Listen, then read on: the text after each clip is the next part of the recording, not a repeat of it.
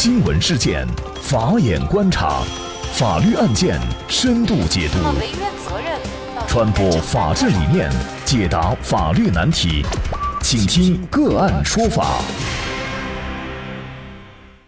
大家好，感谢收听个案说法，我是方红。今天呢，我们跟大家来关注购买重疾险患癌却拒赔，患者索赔败诉。人民日报曾发表过一篇文章，文章的名字叫《多少人没熬过四十五到五十五岁这段危险期》。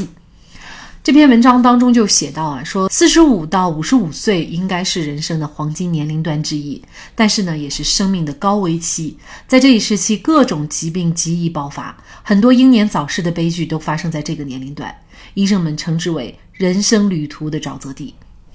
中年人责任大，父母没有足够的养老金，孩子又要学费、生活费，家人生病要医药费，而人到中年又逃不开的是病魔。因此呢，很多人会选择购买保险来作为最后的依靠。然而，每年省吃俭用交的保费，有的时候在你真正发生重大疾病的时候，不仅帮不到忙，甚至连保费可能都会白交。随着重大疾病保险的疾病定义使用规范二零二零年修正版落地，到一月三十一号，旧版的重疾险就全面停售，新版的重疾险即将面世。那重疾险的改革又对我们有什么重要的影响？我们就先来看一则案例。二零一七年八月二十四号，腾讯科技深圳有限公司给员工和他的亲属购买了一份某团体重大疾病保险。二零一七年九月二十号，腾讯员工李丽珍以丈夫王亮为被保险人，向某保险公司提交了参保信息。然而，就在王亮参保十个月以后，也就是二零一八年七月九号，王亮在单位组织的体检当中被诊断为甲状腺乳头状癌。一个月后，王亮向保险公司申请索赔重大疾病保险金五十万。当月底，保险公司向王亮出具了一份拒赔通知书。随后，保险公司通知王亮解除保险合同。王亮认为保险公司的拒赔违法，因为甲状腺乳头状癌属于保险合同约定的重大疾病，而且疾病是发生在保险合同期内，保险公司理应赔偿。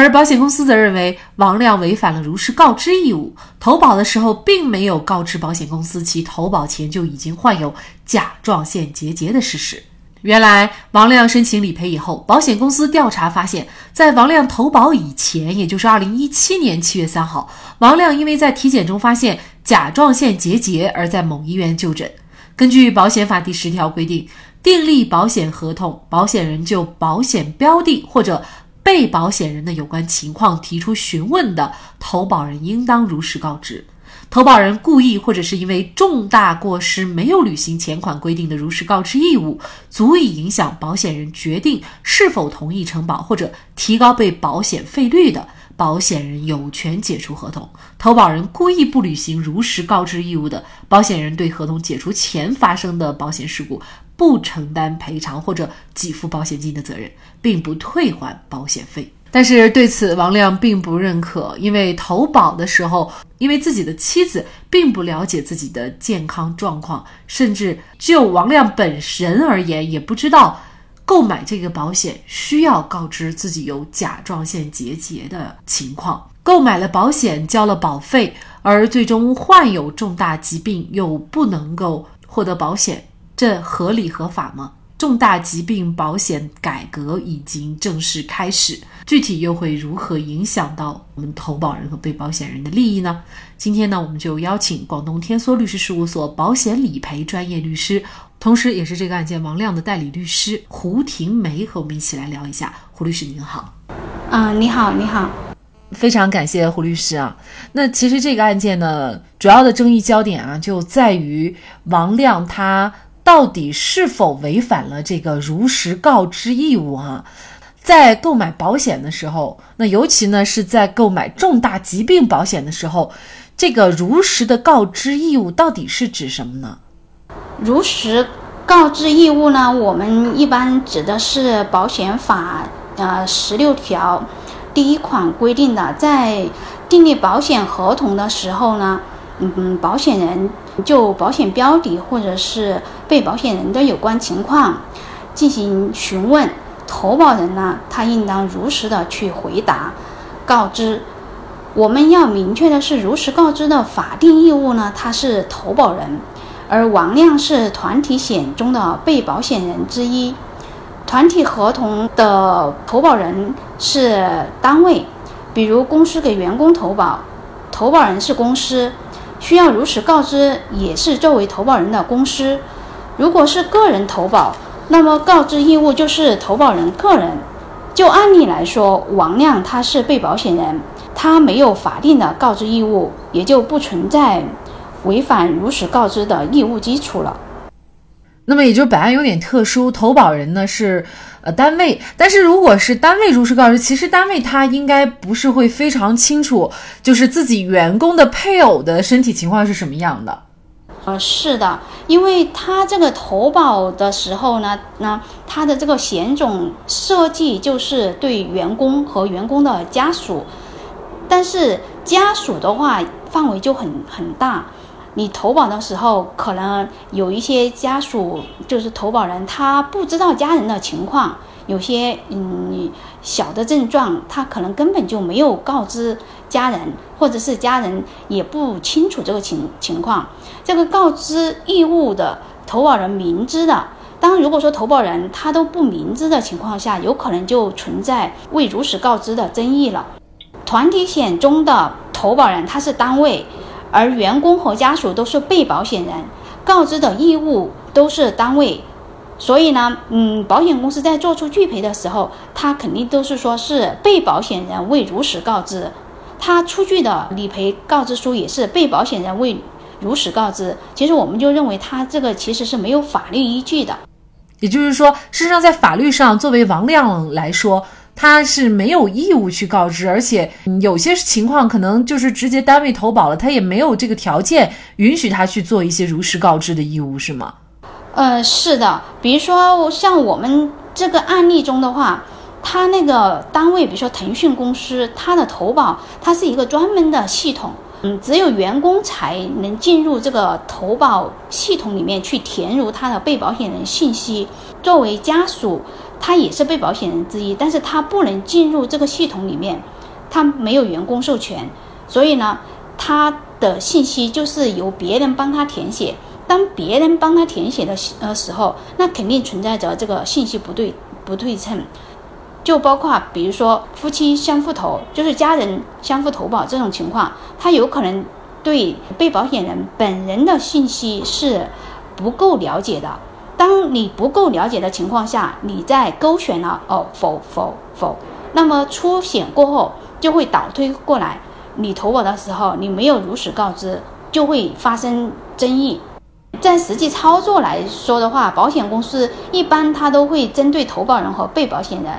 因为他认为，嗯，被保险人在投保的时候就应该和投保人有沟通过，就是说，你投保人你在投保这份险的时候，那么你应该对被保险人，嗯，进行一个了解。重疾险的话，它主要保障的是身体健康这一块儿，那身体是否属于一个健康状态，你要去了解他有没有生过病，有没有去看过医院，现在有没有什么身体异常的。如果说你明知道有。某异常的情况下，你还去投保，那就是带病投保，就是未如实告知。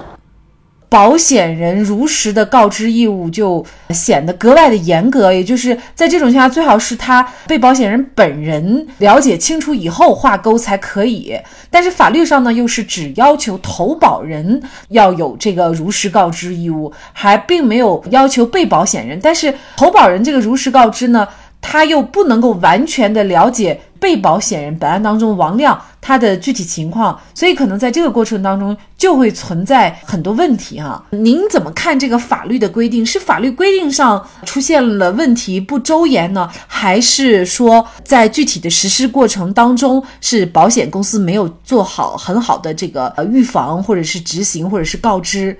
其实这一块儿争议一直就是存在的比比较很大的，就在购买重大疾病保险嗯时如实告知的的义务这一块儿了。保险公司呢，它是存在着一个呃宽进严出的这种状态，就是在投保的时候，它的询问已经演变成格式化了，它已经把他的询问的方式弱化、忽略，基本上就是没有真实的去进行到这个询问。根据保险法啊司法解释二，如实告知的内容应当是保险人的询问，投保人对保险标的明知的内容才是属于如实告知的内容。也就是说，你要对我询问，我才有回答你。但是现在保险公司的做法就是把询问那一块儿都变成它的一个格式的条款，大量的网上投保只需在网上打勾点击。这样的这个询问方式呢，就弱化了，也就降低了这个投保人的注意义务，以为就是打勾打勾交钱就行了。当你出现了保险事故的时候，他就会把你的这个以往的就诊情况、诊疗情况、体检情况全部的查出来，看你有没有炎症，有没有结节，这样来导推你有没有如实告知。如果说他在投保的时候，他都全部的被保险人，我都要求做体检，我都要求按照这个条款上面一条一条的来询问。那这样的话，给人的这种注意力是不一样的。这样呢，投保人呢，他也没有引起重视嘛。所以呢，在出险后导致非常被动的这个状况。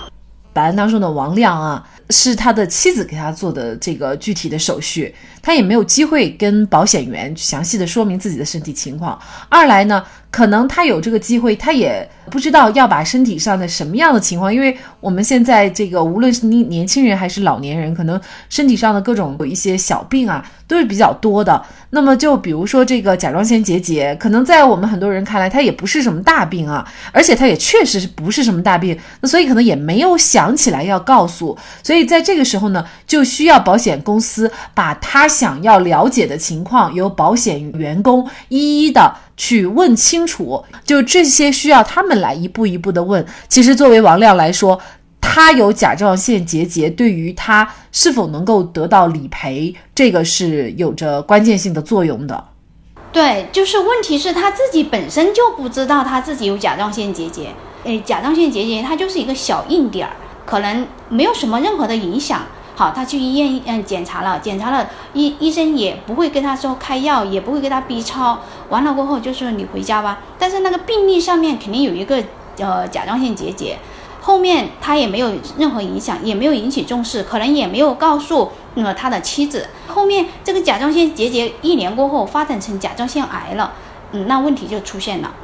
那我们就再回来这个案件焦点问题当中所依据的法律条款，就是保险法的这个第十条的规定。这个规定当中是怎么来说的呢？我们就跟大家来读一遍啊。订立保险合同，保险人就保险标的或者被保险人的有关情况提出询问的，投保人应当如实告知。投保人故意或者是因为重大过失没有履行前款规定的如实告知义务，足以影响保险人决定是否同意承保或者提高被保险费率的，那保险人有权解除合同。投保人故意不履行如实告知义务的，保险人对于合同解除发生前的保险事故不承担赔偿或者是给付保险金的责任，并不退还保险费。保险公司他要提出询问哈，对被保险人的相关的情况，那这个有没有提出询问？他如果是有一张表的话，而且被保险人又填了，可能我们是不是就默认他他确实是有提出询问呢？这这就是保险公司呃他有利的证据嘛？呃，因为他他有一个投保人打过勾的、签过名的这样的，但是投保人他举证不了自己公司没有进行实质上的询问。其实就是说，投保人呢，你一定还是要注意在投保的时候举证，比如说你微信聊天记录啊，嗯，你的这个电话录音呐，来证明，嗯，购买保险的时候到底是怎么一个交易流程，业务员有没有向你进行这个询问？有些询问它是比较简单的，比如说有没有生过病，有没有看过医院，只要你没有的话，都可以投保的。这个案件呢，目前呢是一审判决已经出来了。一审最终呢，法院是他不认可王亮，他是已经尽到了如实告知的义务啊，所以呢，最后是驳回了王亮的一个诉讼请求。关键点还是在于这一个投保的单据上，相关的单据上，这个投保人呢是。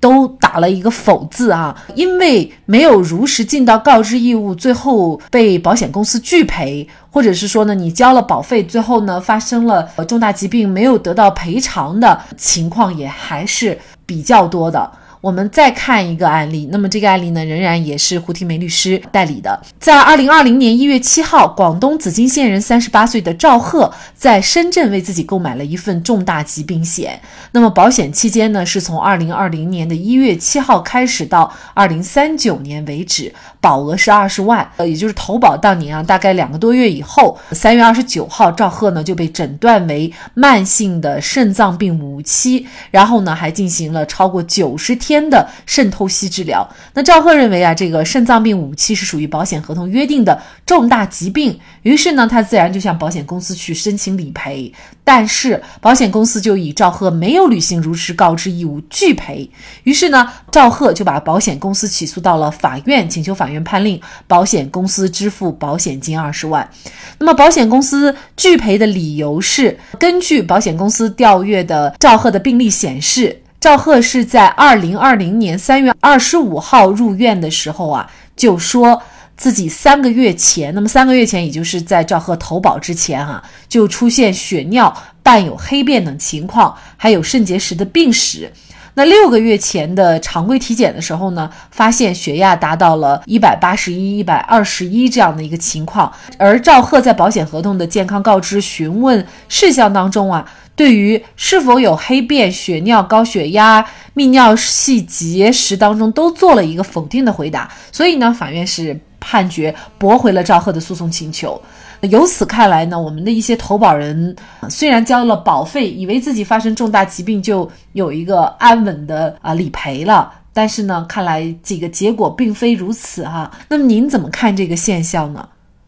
主要原因的话，还是如实告知义务呢？他在投保时还是被弱化了，嗯，被一些形式化了。但在出险后，投保人往往证明不了保险公司没有进行询问，而保险公司就投保人签名的格式询问条款，投保人、被保险人就很被动。所以，投保时投保人一定要重视投保的过程，注意收集投保时的证据。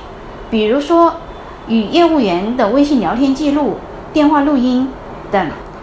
更重要的是，还是希望保险公司在投保的时候就严格的审查，做到真实的询问。没有询问就没有未如实告知。我们在做这个保险争议的时候，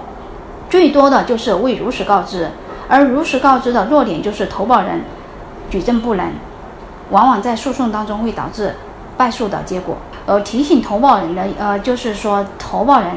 要有一个法律意识，你的签名就意味着责任的产生。比如说，投保人他有一个高血压，我们以前有一个案例，他说我有高血压，我可以投保吗？那个业务员说没问题啊，只要你的身份证、社保卡拿过来，我们有核保系统，核保通过，你就可以保单出来了，保费交了。他得了脑梗。算是重疾去理赔，保险公司说你投保时未如实告知你有高血压，但是投保人说我投保的时候我我都已经告诉业务员了呀，但是呢他没有证据，这个案件的话最后也是败诉了。在投保的时候一定要有证据，比如说你有一个小症状，你要告知保险员，微信上面有记录，录音要有证据证明你有告知他，关键还是要举证。嗯，那么事实上，我们很多人也都清楚，就是甲状腺癌呢，也是在众多的恶性肿瘤里啊，发生率最高的。从今天开始，十三年一遇的重疾险改革了，甲状腺癌被踢出了重疾啊。那么您怎么看？呃，这个改革或者说改革还有哪些亮点？也请胡律师给我们介绍一下。甲状腺癌是癌症中的高发疾病。占到癌症发病率的百分之二十二，是所有重大疾病里面理赔率最高的疾病，占到重大疾病发病率的百分之七十左右。而甲状腺癌的治疗一般在五万元的费用左右，这样保险公司的赔付率大大的增加。甲状腺癌被踢出重疾呢，其实是保险公司最大的利好。这样的话就减轻了保险公司的赔偿责任。我认为在这个改革当中还是存在着一些缺陷的地方，是相应的治疗费用花费大的重大疾病的赔付，是不是也应该相应的提高？比如说尿毒症这种疾病，它是要换肾的；乙肝肝硬化，它是要换肝的。这种重大器官移植一般都要花费很多费用。远远大过保额，像这样的重大器官移植重疾，是不是可以考虑按照基础保额的两倍或者三倍来赔付？我认为这样才是公平合理的。应该说，投保人购买重大疾病保险是希望能够在遇到大病的时候为自己带来保障，而让人意外的是，真的得了大病的时候，却因为没有尽到如实告知义务而被拒赔。对于实际生活当中大量存在的未如实告知拒赔的情形，投保人一方面要注意阅读、收集证据，而作为专业的保险公司，也应该特别的注意，要告诉投保人具有的如实告知义务，如果违反后果是什么，以及进行实质性的询问，否则保险不仅买不来保障，还会让人掉进坑里。好，在这里再一次感谢广东天梭律师事务所保险理赔专业律师胡婷梅。那更多的案件解读以及呢我们的线上视频讲法内容呢，欢迎大家关注我们个案说法的微信公众号。另外，您有一些法律问题需要咨询，都欢迎您添加幺五九七四八二七四六七这部手机号的微信号向我们进行咨询，我们会将您的问题转给我们专业资深的律师进行解答。好，感谢您的收听，我们下期节目再见。